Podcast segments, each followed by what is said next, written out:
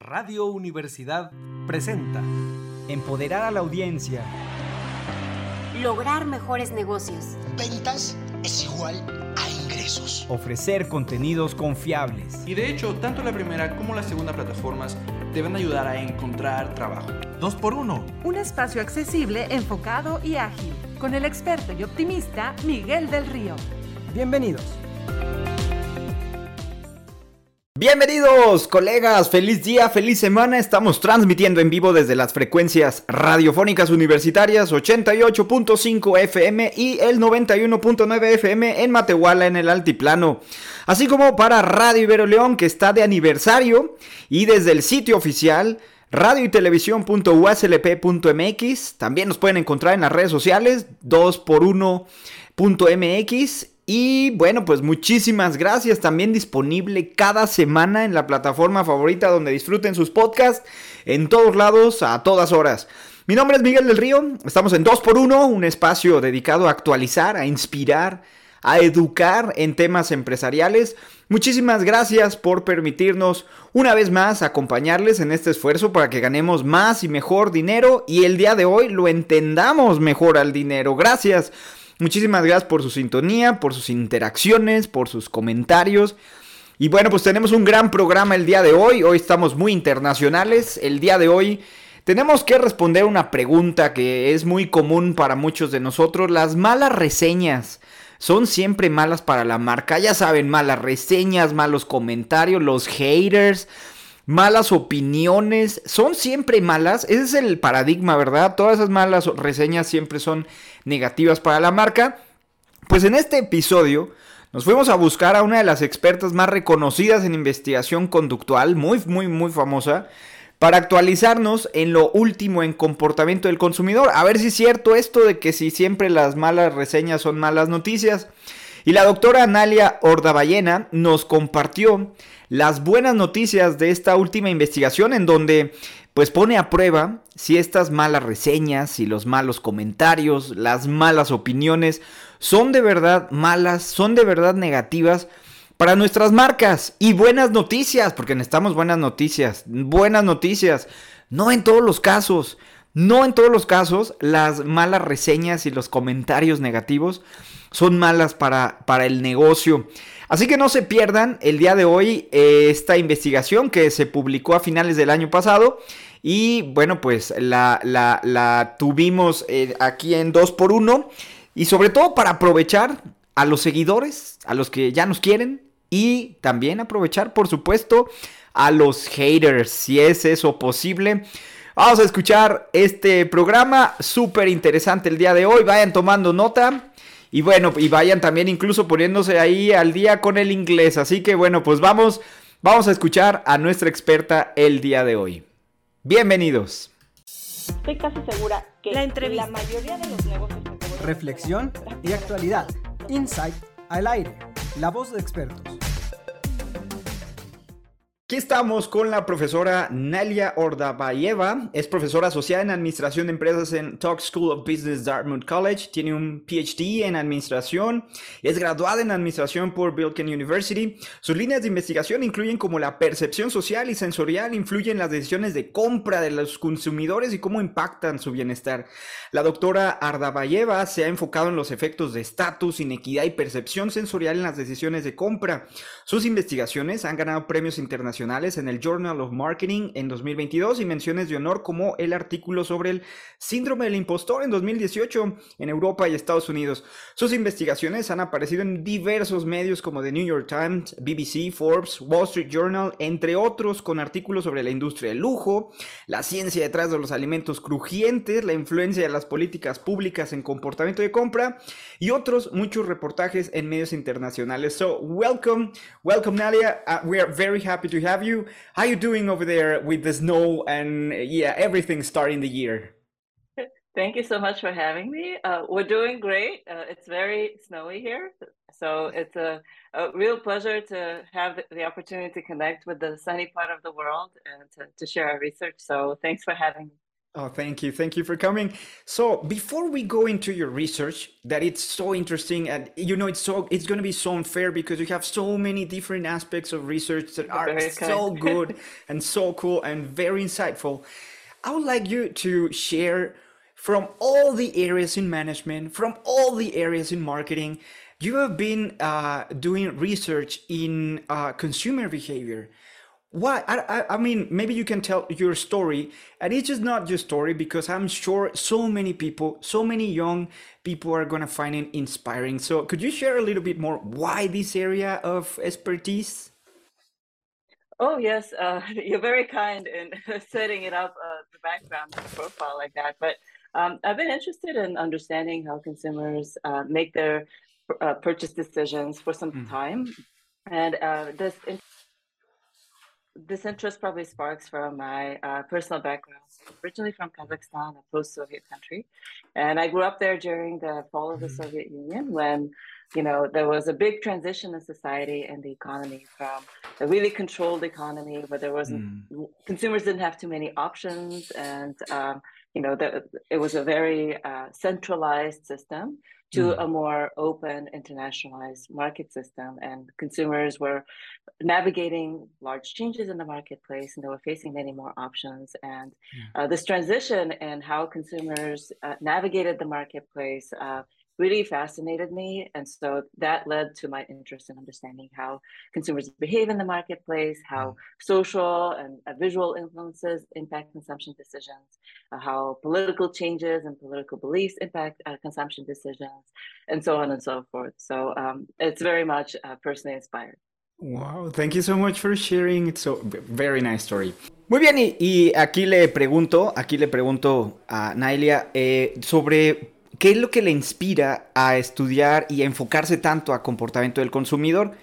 Eh, sobre todo considerando que hay muchas personas que pueden, sobre todo jóvenes que estén escuchando, inspirarse en qué es lo que la mantiene interesada, investigando y motivada en estas áreas de mercadotecnia y comportamiento del consumidor. Y la respuesta que me da es que, que, bueno, pues es, es, es algo que siempre le ha interesado, siempre le interesó eh, saber por qué compramos lo que compramos. También me menciona que ella quizás donde ella considera que inicia esta, esta gran, este, esta gran eh, pasión por el comportamiento del consumidor. Dice que originalmente es de Kazajstán y era un país que era parte de la Unión Soviética. Ella vivió ahí en un inicio y le tocó esta gran transición donde eh, durante eh, la Unión Soviética pues el mercado estaba muy controlado, no tenían muchas opciones, eh, toda esta parte comercial era muy centralizada, eh, prácticamente sin ninguna opción. Y ella le toca vivir esta transición hacia una economía más abierta cuando su Kazajstán deja de ser parte de la Unión Soviética y se convierte en un consumidor y un mercado mucho más internacional, más dinámico y ella le interesa, empieza a interesarse mucho identificando cómo el consumidor empieza a navegar por todas estas opciones, por estas nuevas dinámicas, este nuevo contexto y poder entender qué es lo que influye a un consumidor, cómo va a decidir entre las diferentes opciones la, por ejemplo, cuestiones sociales, visuales o incluso las influencias políticas que puede tener un consumidor, donde ella nos platica, pues eh, ahí es quizás donde ella eh, se explica por qué le interesa tanto eh, el comportamiento del consumidor. Muy, muy interesante. So, we're going to go in that, in that, in that uh, direction. We need good news. Uh, we need good news this year. A lot of people need good news. We need to feel good. And in your latest research, uh, it was published uh, by the end of last year. You give us such a good news. Bad reviews, which can be such a nightmare for everyone. I mean, it doesn't matter if you're a big corporation or a small business, family owned business. Bad reviews can be such a nightmare for everybody. But then you come and your research can show us that bad reviews are not that negative. Could you explain a little bit more about that? Because if that's not good news, I don't know what it is. But could you give us some insight? Yeah, that's a very optimistic way of, of looking at it. Um, yeah, so as you said, negative reviews are highly concerning to so many businesses, and that's because you know there's plenty of data showing that people consult online reviews, you know, before making most of their purchases, and people trust them as much as personal recommendations from friends and family, you know, when making their uh, purchase decisions. And so uh, that you know the quality and the positivity of online reviews is a really important driver of business for many companies online. And uh, plenty of research has also shown that people listen to negative information negative reviews more than positive reviews because they find it to be more informative more authentic uh, more realistic. And so um, lots of businesses have been concerned about it. And there is however some emerging work showing that you know the, it's negative is not always so bad in certain in very in certain circumstances. And so what we find um, in our research is that for certain types of brands and companies with which consumers have really strong personal affiliations, mm-hmm. and with which consumers really identify and they, they see part of self in those companies and brands, mm-hmm. negative reviews can actually sometimes yield more positive responses and more positive business outcomes than positive reviews because of how consumers re- react, uh, you know, emotionally in response to negative re- reviews that they see of the brands that they care so much uh, personally. And so, um, more specifically, when they see negative reviews of brands that with which they identify, consumers feel like it's a personal attack, and so they mm. go into this defense mode and trying to protect the brand, which leads to this really interesting counterintuitive, uh, more positive reaction mm-hmm. response to negative as opposed to positive reviews. Muy bien, muy, muy interesante. Vamos a traducir rápidamente. Eh, le digo, le pregunto, a ver, necesitamos buenas noticias. Este año siempre, siempre, es más, siempre necesitamos buenas noticias. Y a finales del año pasado, la doctora Nalia eh, eh, publica una investigación muy interesante donde, bueno, pues pone ahí sobre la mesa la pesadilla de muchos, de muchos, que son las malas reseñas que pueden dejarte los clientes y donde pues por lo regular nosotros pues nos lo vemos como algo muy negativo en todo, todo momento, pero pues ya nos, nos demuestra que en ciertos casos en esta, en esta publicación no siempre las malas eh, opiniones pueden ser negativas. Y bueno, yo no sé, pero le digo que si eso no es una buena noticia, yo no sé qué sea. Y ella me responde que es una manera muy optimista de ver su investigación dice que sí, efectivamente puede ser muy preocupante y sí hay muchos datos ya de investigaciones donde la gente confía eh, mucho en los reviews y en las opiniones en sus decisiones de compra. También nos explica que hay también muchísima información, muchas investigaciones ya donde pues se ha demostrado que la calidad y cantidad de las opiniones y reseñas que se den sobre las marcas por parte de los consumidores, pues son aspectos fundamentales en, la, en, el, en el posicionamiento de, la, de las marcas.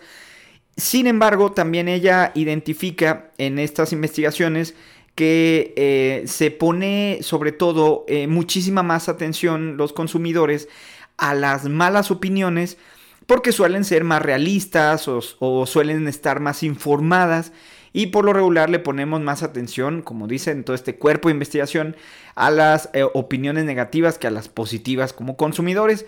Sin embargo, dice, y su investigación se enfoca en eso, ya hay bastante trabajo emergente donde eh, estas eh, reseñas negativas no siempre y en todo contexto van a tener este resultado negativo. Dice, sobre todo en estos ejemplos donde el consumidor tiene una muy fuerte afiliación a la marca, donde por lo regular uno esperaría que las reseñas negativas pueden impulsar respuestas más positivas o bien resultados más positivos para la empresa. Eh, al contrario, ¿verdad? De todo lo que, lo que se planteaba anteriormente. Y bueno, ella explica que estos consumidores que son muy amantes, muy seguidores a la marca, cuando ven estas opiniones eh, negativas, reaccionan de una forma en la que eh, pues es este tipo de trabajo emergente. Específicamente, estos consumidores amantes y, grandes seguidores de la marca lo sienten como un ataque a su, a su, a su marca, como un ataque personal. Eh, y bueno, pues se ponen en modo defensivo para proteger eh, pues su marca como si fueran ellos mismos.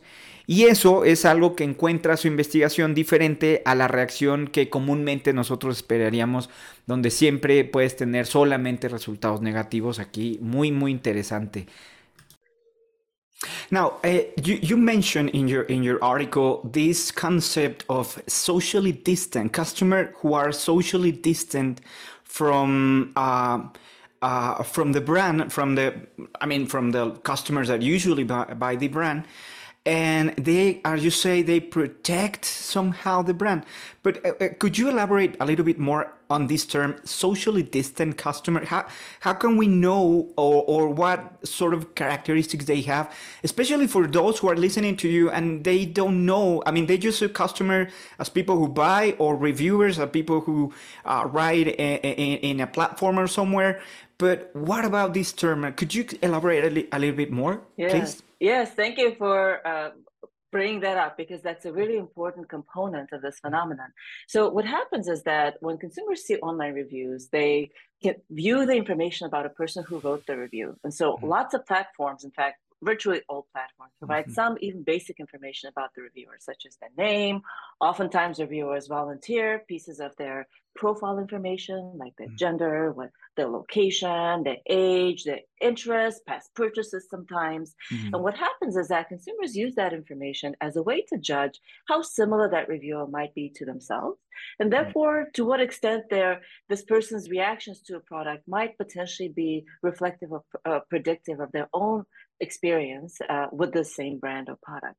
And what happens when consumers see reviews of these highly identity relevant brands and companies that, with mm-hmm. which they strongly personally identify, um, mm-hmm. when they see positive feedback about these reviews, people don't actually, people are happy to see any positive information about a brand that reflects themselves. And so they're happy to take positive reinforcement from any source and any type of person who might be uh, interested in writing a positive review. But when consumers see negative review, they start to scrutinize that negative information because they feel the need to protect the brand from this negative attack.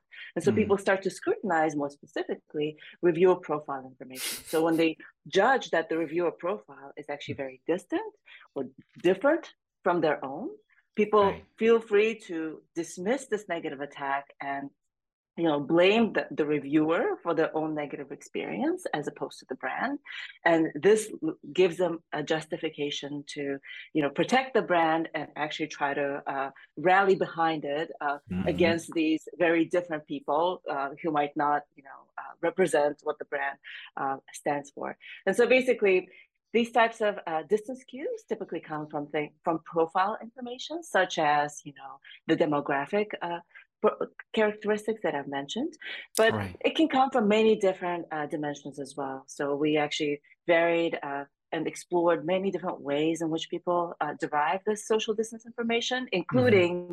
you know, what the person's occupation might be, what their mm. demographic profile might be, as well as what their uh, personal affiliations and interests might be. So, for example, if you're a fan of the same football you know team as I am, I feel like you are very similar to me. Whereas if you're a fan or, of a mm. rival team, then I mm-hmm. feel more free to dismiss your negative comments because you you don't represent uh, you know me or my brand or how how I might experience the same product even though I could be right, doesn't matter, right?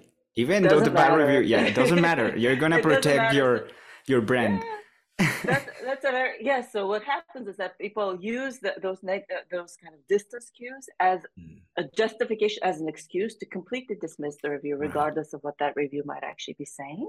And that only happens when people see negative information. When they see positive, they're more than happy to take any positive right. feedback from wherever right. it comes from. Yeah, yeah, yeah. So it's a very motivated way of processing information and of incorporating in a selective manner this feedback that you get about the brand. Wow, the, I feel more intelligent. Uh, it's been 10 minutes and I feel more intelligent now. Muy bien, y, le pregunto, eh, ¿qué es este concepto de consumidores socialmente distantes? Estos consumidores que vienen en su, investigación. ¿Qué es eso de un consumidor socialmente distante? Eh, a, través de los cuales vemos este tipo de protección de marca. Y le pregunto sobre todo que, nos explique este concepto, eh, pero también que, para los que están escuchando, ¿cómo pueden identificar eh, consumidores que sean socialmente distantes, ¿no? O, similares también. Eh, sobre todo porque a veces pensamos cliente es el que compra y es todo el tipo de cliente que hay.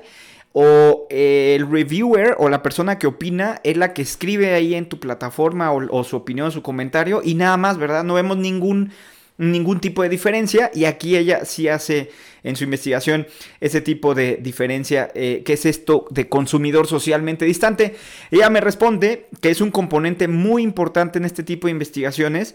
Dice, aquí eh, hay que comenzar, me dice... Eh, hay que comenzar desde identificando que todas las plataformas tienen alguna manera para identificar a la persona que está opinando y compartiendo eh, lo que sea, ¿no? Dice, puedes encontrar, por ejemplo, el nombre, el correo electrónico, el género, la edad, intereses, compras anteriores, la ubicación. Y aquí imagínense, o sea, cuando están viendo una plataforma en línea, digamos, una plataforma como Amazon, y la gente que opina. ¿No? Eh, o en, una, en, en, un hotel, ¿no? Donde está ahí el, hotel o el, paquete vacacional y ves gente que está opinando sobre ese, ese hotel o el destino, lo que sea. Y ahí, ahí siempre en estas plataformas algún tipo de identificador como nombre, email, correo, eh, género, etc. Dice, bueno, eso fue eh, una de las cosas que nosotros utilizamos y que los, nos dimos cuenta que los consumidores usan esa información para determinar qué tan similares son las personas que están comentando y su reacción se puede predecir. Dice, por ejemplo, si, si, los comentarios que está viendo son positivos, pues es feliz, ¿no? La persona y el consumidor es feliz porque pues lo refleja ellos mismos y refleja también la marca. Es como una, un reinforcement, dice ella, ¿no? Se va a, a, fortalecer esa manera de, entenderse ellos mismos y de reflejarse. Pero si es negativa la opinión que están viendo ahí publicada, entonces aquí, eh, pues lo que vemos es esta reacción donde los consumidores necesitan proteger su marca de este ataque que están viendo empiezan entonces a usar este tipo de información que viene en los perfiles de, los, de las personas que opinan para poder determinar qué tan distante es la persona que tiene una mala opinión de ellos mismos, ¿no? Y entonces empiezan a culpar a la persona que opina mal por esa experiencia negativa y, y, se justifica, el consumidor lo va a justificar porque está protegiendo a su marca, está apoyando a su marca de estas personas que no representan para nada los valores y el posicionamiento de la marca.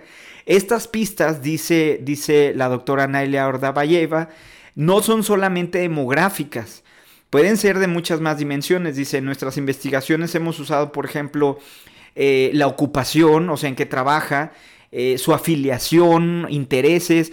Dice, de hecho hicimos una investigación donde veíamos si, si eran del mismo equipo de fútbol, o sea, la persona, el consumidor veía una reseña negativa y si era del mismo equipo de fútbol o si le iba al equipo de fútbol rival, eso cambiaba totalmente la reacción que tenía el consumidor. Por ejemplo, cuando le iban al equipo rival, como no representa a su marca, como, esto socialmente distante a la percepción del consumidor, pues no lo representa. Y entonces yo le pregunto al final, a ver, pero ¿qué tal que un consumidor de verdad se está quejando por algo válido? Una mala experiencia, ¿qué sucede?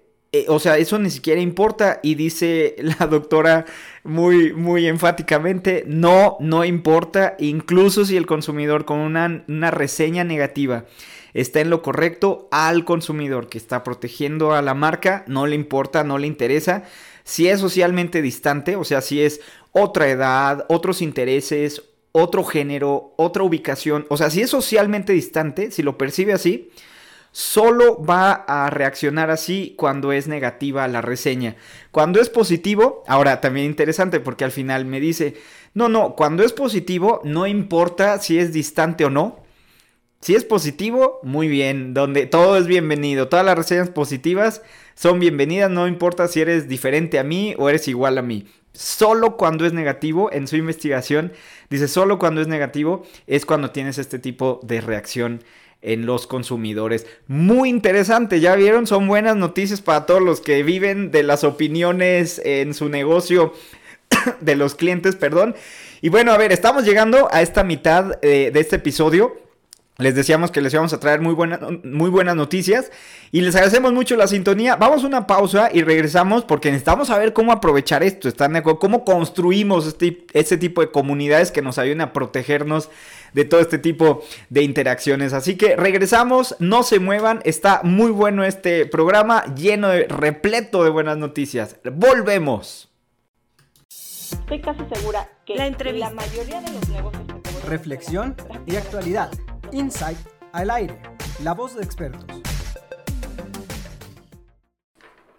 Muy bien, estamos de regreso. Estamos en esta entrevista con la doctora Nalia Ordabayeva de Talk School of Business en Dartmouth College. Y bueno, pues muy interesante hasta ahora las buenas noticias que nos trae. Y yo creo que ya en, estos, en esta primera mitad, en estos primeros mi- minutos, ya nos sentimos más inteligentes. Y le digo, bueno, nos queda claro cuál es este, este apoyo que se va llevando por estos seguidores a la marca, que van construyendo esta identidad social que va a proteger a la marca y le pregunto, le voy a preguntar, es muy similar a lo que sucede como una familia, ¿no? O sea, yo hablo mal de mi familia, pero yo no dejo que nadie más hable mal de mi familia. Algo así es lo que estamos viendo en esta primera parte. Ahora, pero también le quiero preguntar, hablemos de dinero también. Una cosa es que protejan la marca, que no dejen que hablen mal de su marca favorita. Pero también vamos a ver qué nos dice. Una cosa muy diferente es que compren, ¿verdad? Una cosa es protección, otra cosa es que de verdad eso signifique dinero. O sea, que compren la marca. Si esta protección a la marca de, esta, de estos clientes puede traducirse en compras. Y bueno, pues es lo que le voy a preguntar. A ver qué nos dice su investigación. So you mentioned that these um, customers are going to rally behind the brand, this uh, uh, uh, um, this social identity that they're going to build with the brand.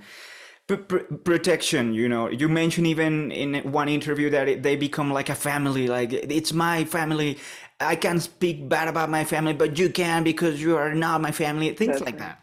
Something that happens. But let's let's talk about money one thing is to protect the brand and yeah i'm not gonna let you say that things and yeah, all that. But the other thing however is to buy. I mean this is a customer that i i believe that it, it might already bought something product services something like that.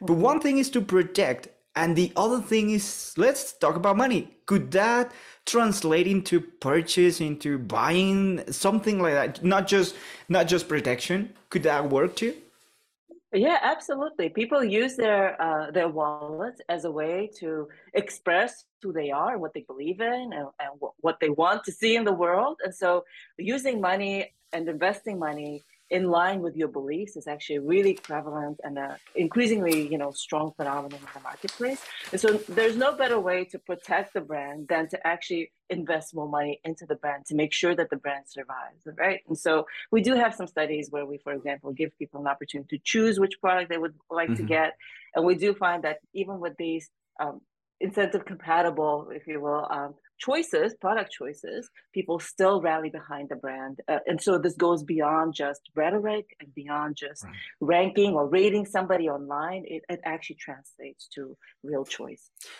okay i mean this is like good news on top of good news so it's yeah very very good it's very thank you for doing that for in your research so but i mean i think we are on uncharted territory in terms of your of your research this this particular research but you may work uh, previously about um, how political influence uh, uh, yeah could influence our, our, our consumer behavior decisions what about? I mean, this is uncharted. This is just assumption, but it works for brands like yeah, like maybe national brands or your football team.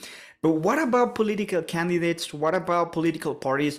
Do you think this also applies like protection of your candidate, protection of your ideology, things like that? Could it work? I know this is not about your research, but you have a huge amount of research on that area. And yeah, I, I would, I, I, it would be bad for me not to ask you that. I know this is just assumption, maybe, but what do you think? Does it apply as well? So we have not, just to be clear, we have not done study with studies with Right. uh, political brands per se, Right. but uh, based on our understanding of how political brands work, people do uh, not, a number of people, not everybody, but Mhm. many people do personally strongly identify with political parties and political candidates mm. of their choosing. And so um, those who do strongly identify with a certain political brand would be expected to, um, you know, behave in the same manner. Mm. And so in some of our studies, we actually utilized cues of um, social distance based on people's political preferences. So people would mm. see, you know, uh, uh, you know, uh, a, diff- a counter, you know, a political mm, view uh, to their yeah. own, for example, mm. uh, displayed by the reviewer, and that will be a signal of a strong distance, a high distance between the self and the reviewer, and they would dismiss the comments of somebody who actually expressed and volunteered and showed a counter political view. So, mm. in that sense, for sure, in both ways, uh, in terms of political brands uh, that people see reviews of, as well as in the other individuals whose reviews people read, this mm. political information can be a strong signal of this identity. And uh, one thing that I do want to note is that we do find that this effect, right, this kind of counterintuitive notion holds for mm. that, that segment of consumers who do personally identify with that brand the most and so the mm-hmm. weaker people's identification gets the the the less and less likely you are to actually get these results and actually for people who don't identify with the brand or who kind of feel indifferent they do listen to negative reviews you know uh, of you know uh, individuals more right. than positive reviews right, right? and so uh, you need to kind of differentiate between the types of segments that you're looking at and try to mm-hmm. infer how strongly uh, of a fan, you know, how strong of a fan these um, particular consumer or the segment uh, a reader might be of your brand in order to try to uh, make an inference about how, you know, the, the uh, response to the negative review will be. Well, thank you so much. Thank you very much. It's very, very insightful. Yeah. Y le pregunto entonces rápidamente la traducción. Eh, si esta protección se puede traducir en compras y ella dice si efectivamente la gente usa su billetera para expresarse por supuesto, dice, claro que sí. Sí. Dice, bueno, pues sí, ya sabemos que las personas usan el dinero para expresar sus creencias y es bastante prevalente este tipo de conductas en el mercado. Sabemos, por ejemplo, que entre más aman la marca, pues más invierten en la marca, en la supervivencia de su marca, de su preferencia. Hay varios estudios eh, que se han hecho, dice que hemos hecho, donde le damos dinero a la gente para que lo invierta en la marca de su preferencia y encontramos esta, este tipo de patrones, ¿no? Donde se reitera esta conducta, donde tu marca de elección es donde vas a tener esta predilección en, en, gastar dinero. Y bueno, pues yo le digo, pues son buenas noticias y ya solo saber que solo la, la, protección a tu marca es suficiente buena noticia, ahora saber que eso se puede traducir en que te compren más, pues es, a una, es todavía una mejor noticia. Y le pregunto, a ver, eh, has hecho varias eh, investigaciones sobre la influencia política en el consumo. Eh, y ahora este tipo de investigaciones, pues que, que, y esta investigación que se publica el año pasado, pues funciona en marcas nacionales, en equipos de fútbol, por ejemplo, pero y le quiero preguntar, ¿qué tal candidatos políticos y partidos políticos? ¿También esta protección a una marca política aplica? Le digo, esto no es parte de esta investigación en particular, y, pero sí, sí le quiero preguntar, pues sería, imagínense, me sentiría mal no hacerle esta pregunta. Y, em, pero pues como gran parte de sus investigaciones tienen que ver con estas influencias en los consumidores, pues le hacemos la pregunta y ella me responde que no, no este tipo de investigación no se aplicó en marcas políticas, pero basado en el entendimiento que se tiene, mm, que donde muchas personas se identifican muy fuertemente con un candidato, un partido político, una ideología en particular, eh, dice la doctora Nailia, pues sí se esperarían conductas similares, ¿no? Como las que vemos con marcas comerciales. Dice, sin embargo, dice, en esta investigación si usamos esto, eh, estas pistas de identificación em, de los perfiles de los que comentaban en, plataformas de opiniones, etcétera, eh, donde por ejemplo sí utilizaron la identificación política de la persona y sí, sí encontraron que es una señal de distanciamiento social entre los seguidores que quieren la marca y la gente que opina. Dice, cuando se encontraban este tipo de personas eh, que tenían una, una, afiliación política diferente, pienso en un partido político versus otro partido político, eh, los comentarios se rechazaban. O sea, sí se encontró, y dice, esto sí se ha investigado, sí lo hemos investigado, dice, Y sí, efectivamente, sí es una señal de distanciamiento cuando el, la mala reseña que pone alguien es de un partido político, ideología política diferente a la tuya, pues automáticamente se rechaza, ¿no? La persona lo va a rechazar porque lo va a ver como distanciamiento social. Dice, sin embargo, aún al día de hoy lo que queremos saber es cuál sería esa escala de débil afiliación o fuerte afiliación a una marca de cualquier tipo para poder identificar qué tan fuerte tiene que ser o qué tan débil puede llegar a ser esta afiliación como para poder determinar este tipo de conductas en, las personas. Entonces ahí es donde está muy interesante. Ya vimos que no nada más aplica para protección, también para compra.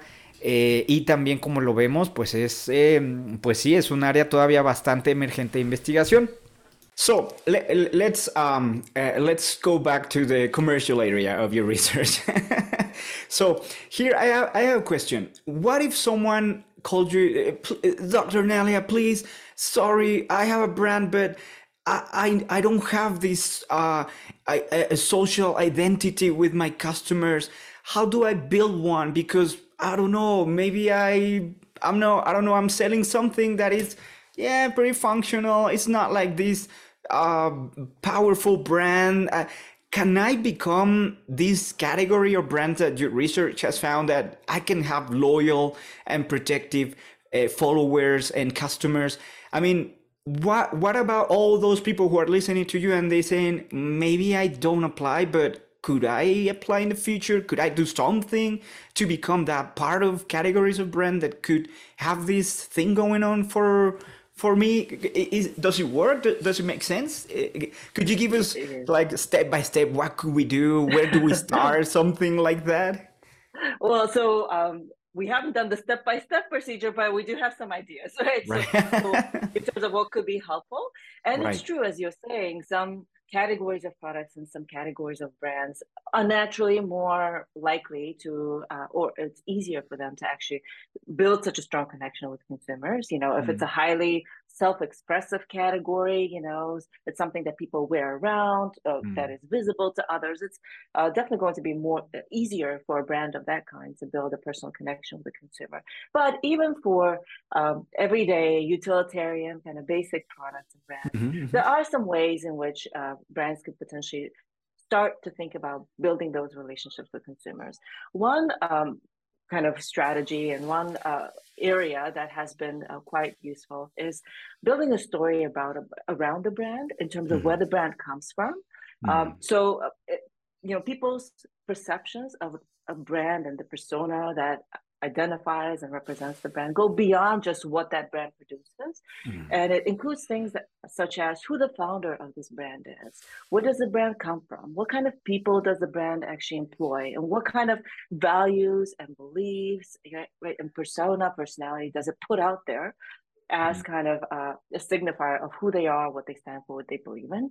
And so there are ways to actually communicate that and connect to consumers on that personal and value based level. Mm. Uh, with the help of individuals who surround the brand and who contribute to the brand, right? And so oftentimes you see uh, small brands, uh, underdog brands who are mm-hmm. able to actually build the strong connection because of who the founder is and because of their personal story. And people, um, there is research showing that people do strongly identify with those personal stories. So creating that story behind the brand can be a really strong, uh, powerful way in which you can uh, create that personal connection. And so uh, even if you are, you know, in a more disadvantaged category, uh, there are kind of um, if you can be creative about creating that story around the brand and signaling what the brand stands for what it believes in uh, then the uh, consumers can come on board and become real fans uh, real supporters. Thank you. It's such good news again Muy bien, a ver, rápidamente la traducción. Le digo, a ver, vamos a regresar a las áreas comerciales, ya después de ver esta parte de las marcas políticas. Y le digo, a ver, imagínate que alguien te llama por teléfono y te dice, ayúdame, doctora Analia, ayúdame, ¿cómo construyo este tipo de identidad social con mis clientes? ¿Puedo tener esta categoría de tener clientes leales, que me protejan, que me, que me adoren? Eh, y dice, a ver, ¿qué tal que ahorita los que están escuchando quieren saber cómo pueden aplicar? ¿O qué tal que no pueden, verdad? Que no pueden aplicar en este tipo de categorías de consumidores o no, o en el futuro qué tienen que hacer. Y le digo, a ver, danos un paso a paso de qué, cómo podríamos hacer. Y ella me responde, no tenemos un procedimiento de paso a paso, pero sí algunas ideas a partir de nuestra investigación. Dice, por ejemplo, ah, eh, sí sabemos hasta ahora que existen categorías de productos y marcas que son naturalmente más fáciles para construir una fuerte conexión. Eh, por ejemplo, dice eh, cosas que usamos de manera social, productos o servicios que son muy visibles para los demás, pues es más sencillo construir este tipo de conexión de identificación social en tus consumidores.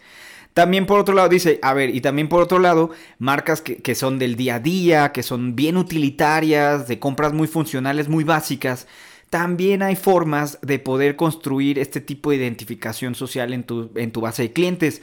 Dice, por ejemplo, una estrategia es eh, que nosotros ya hemos investigado, es construir una historia detrás de la marca. Dice, por ejemplo, de dónde viene la marca, eh, siempre ha sido una percepción donde no es solo el consumidor lo que va a vender la marca o la actividad comercial de la marca, sino el consumidor percibe también como muy muy relevante quién es el fundador, cuál es el origen de la, marca, la gente que está empleada en esa empresa, los valores, la personalidad, eh, etcétera. Y todo eso se traduce en estos significados que van a construir esta conexión a nivel personal con, con la base de clientes.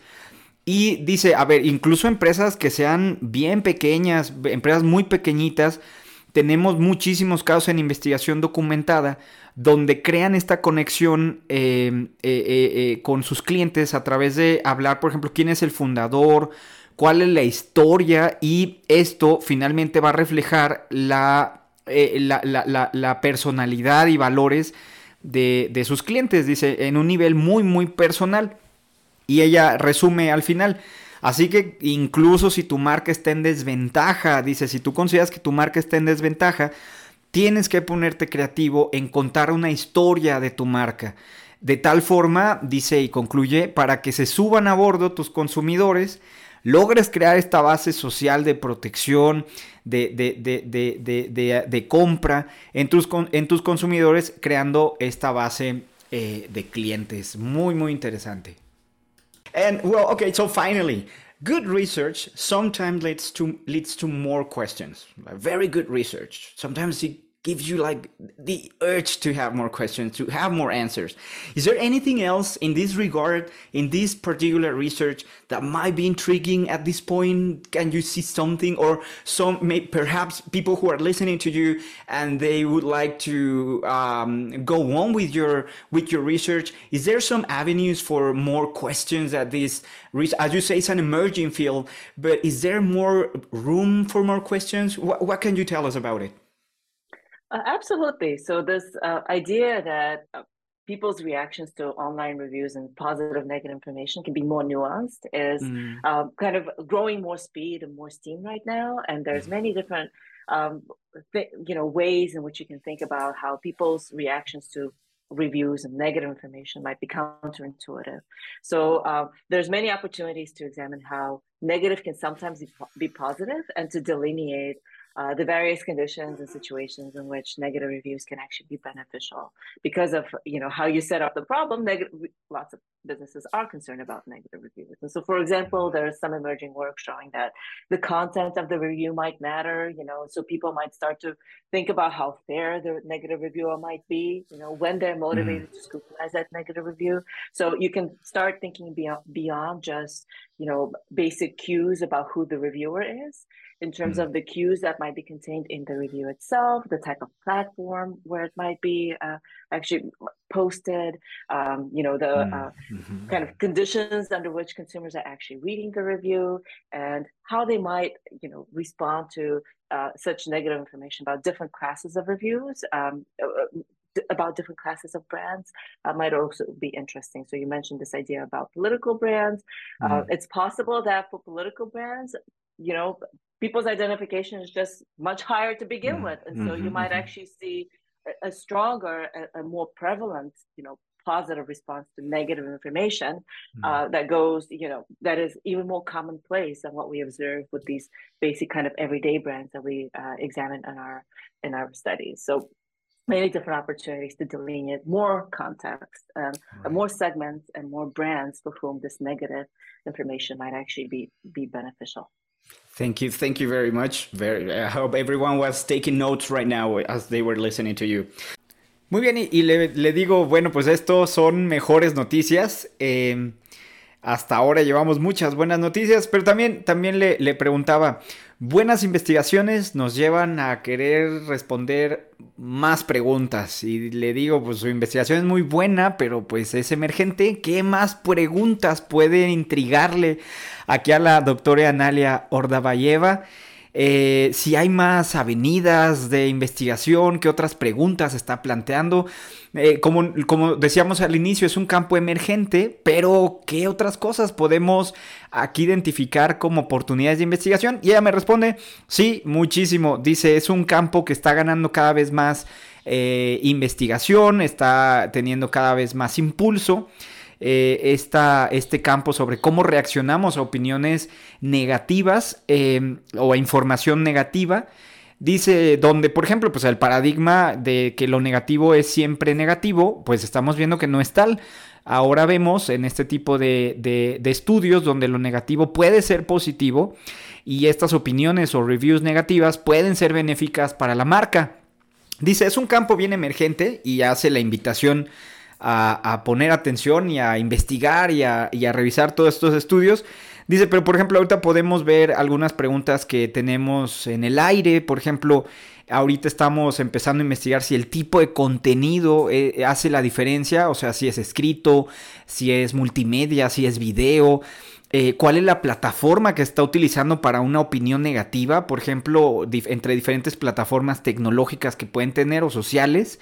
Eh, no nada más enfocándonos al perfil de la persona que está haciendo la reseña negativa, que es básicamente la, investigación, sino en otras áreas, por ejemplo, poder tener una clasificación de, diferentes tipos de reseñas negativas. Eh, hacer una diferente clasificación de marcas, por ejemplo. Dice ahorita que mencionábamos lo de las marcas políticas también. Dice, eso es un campo muy interesante porque con las marcas políticas el nivel de afiliación e identificación se espera que sea más fuerte, más polarizado, lo cual en consecuencia podríamos pensar que la reacción puede ser aún más poderosa entre los diferentes seguidores de una u otra marca política, un partido político, una ideología, un candidato. Y si esta reacción todavía más fuerte puede aplicarse a las marcas comerciales del día a día, por ejemplo. Es con lo que concluye, dice, entonces pues hay muchísimas oportunidades de investigación en este campo tan, tan interesante. Pues vamos a hacer el cierre, vamos a comenzar el cierre de nuestra entrevista. Así que, bueno, pues continuemos. So, where can we find you? Where can we find your work? Uh, how can we follow you? Or, yeah, how can we contact you, Nelia? Oh yeah, absolutely. So I'm um, I'm at Tech School of Business at Dartmouth College. So I, I do have you know my uh, official profile, my uh, Mm. Website is my first name, Nalia O at gmail.com at gmail.com or naliao.com is my mm. website. And so you can always find me online. Mm. Um, if you have any follow-up questions, I'm more than happy to continue this conversation. Thank you. Thank you very much. Thank you for sharing your research, your time. But you know what? I don't know if a lot of people tell you this, but thank you very much for your contribution it really makes a difference. I'm sure many, many people are listening to you for, for your work and your sacrifice and everything you do. Thank you very much. It, it really, I don't know how often you, you, you, you, someone, I know you, you have honors and awards, but yeah, it's really, it's good news. Right, it's good. You're too kind. No, it's, it's wonderful to hear that you know people actually you know um, find the research um, you know useful for, for, their business and perhaps in some ways uh, thought provoking for their own research and future endeavors. It takes a long time to publish this research, so i am just really heartened to hear that um, it, it changed some how some people think today. So um, yeah. thank you for giving me this opportunity platform to share it. Thank you. I hope it's not the last time. Thank you. Thank you very much, Nadia. Muy bien, y bueno, pues le pregunto aquí al final dónde podemos encontrarla, dónde podemos contactarla. Y dice, bueno, pues yo estoy en la Talk School of Business en Dartmouth College. Ahí se los vamos a poner para que ahí puedan ustedes eh, rápidamente desde las redes sociales a identificar. Dice, estoy en el sitio oficial de, esta, de la universidad. Em, ahí me pueden encontrar. También tengo mi propio sitio internet. Dice ella, es www naliao.com. Ahí se los, voy a decir, es www.nailyao.com. Eh, ahí me pueden encontrar. Dice, estoy siempre disponible ahí en línea para que puedan ustedes revisar esta y otras investigaciones. Y también dice, pues, si tienen alguna pregunta ahí de seguimiento, si quieren saber más, eh, sobre todo aquellos que estén haciendo investigación, bueno, pues ahí está disponible su información ahí de, de, contacto. Y le digo al final que muchísimas gracias por su contribución, le agradezco muchísimo. No sé, le digo, no sé qué tan seguido te lo digan eh, este tipo de agradecimiento. Sé que tiene muchísimos premios, ha ganado muchísimos premios en cuestión de investigación en mercadotecnia. Eh, pero al final son buenas noticias. Este tipo de investigación es buenas noticias para muchos de los que están escuchando el día de hoy el programa. Y bueno, pues eh, están con la preocupación de las reseñas y las opiniones. No todo es malo, no todo lo negativo es malo. Quizás es con lo que podemos con, eh, concluir. Y le agradezco muchísimo aquí a Nailia que nos haya acompañado. Su investigación ah, es muy útil para muchos, nos da buenas noticias para otros y provoca reflexión. Y ella pues al final me dice, sí llevó mucho tiempo esta investigación, es un esfuerzo que se hizo y que ojalá todos los que escucharon aquí algunos les haya ayudado a cambiar su manera de pensar sobre donde lo negativo no siempre es negativo. Y bueno, pues muy, muy interesante. Espero que hayan disfrutado muchísimo esta entrevista, como nosotros aquí haciéndola. Y espero que les sirva, espero que les traiga esa sonrisa el día de hoy, donde no todo lo malo es malo. Y bueno, pues todo lo que aprendimos el día de hoy con nuestra, nuestra invitada. Así que bueno, pues recuerden, ahí nos pueden seguir en la red, ahí para ponerles eh, ahí la información en, en las redes sociales, eh, por si quieren saber más sobre sus investigaciones. Llegamos al final de este episodio. Esperamos que eh, todo lo que hayan escuchado se convierta en dinero. Ya saben, es el punto también, lo aspiracional de nuestro programa. No se pierdan, la próxima semana vamos a tener las tendencias de este año en cuestión de mercadotecnia y diseño. Y bueno, pues agradecer a la dirección de radio y televisión de la universidad, a todos los colaboradores que hicieron posible este programa, nuestra invitada el día de hoy, pero saben que especialmente a ustedes, a ustedes por su sintonía, por escucharnos y pues ojalá les sea útil. Nos escuchamos la próxima semana. Les deseamos un muy buen, eh, muy buen, eh, eh una muy buena semana en lo que siga. Y entre tanto, síganla pasando muy bien, síganla pasando súper bien. Nos vemos, hasta pronto, nos vemos la próxima semana. Un abrazo, bye bye. Radio Universidad presentó Empoderar a la audiencia. Lograr mejores negocios. Ventas es igual a ingresos. Ofrecer contenidos confiables. Y de hecho, tanto la primera como la segunda plataformas te van a ayudar a encontrar trabajo. Dos por uno. Un espacio accesible, enfocado y ágil. Con el experto y optimista Miguel del Río. Hasta pronto. Bye bye.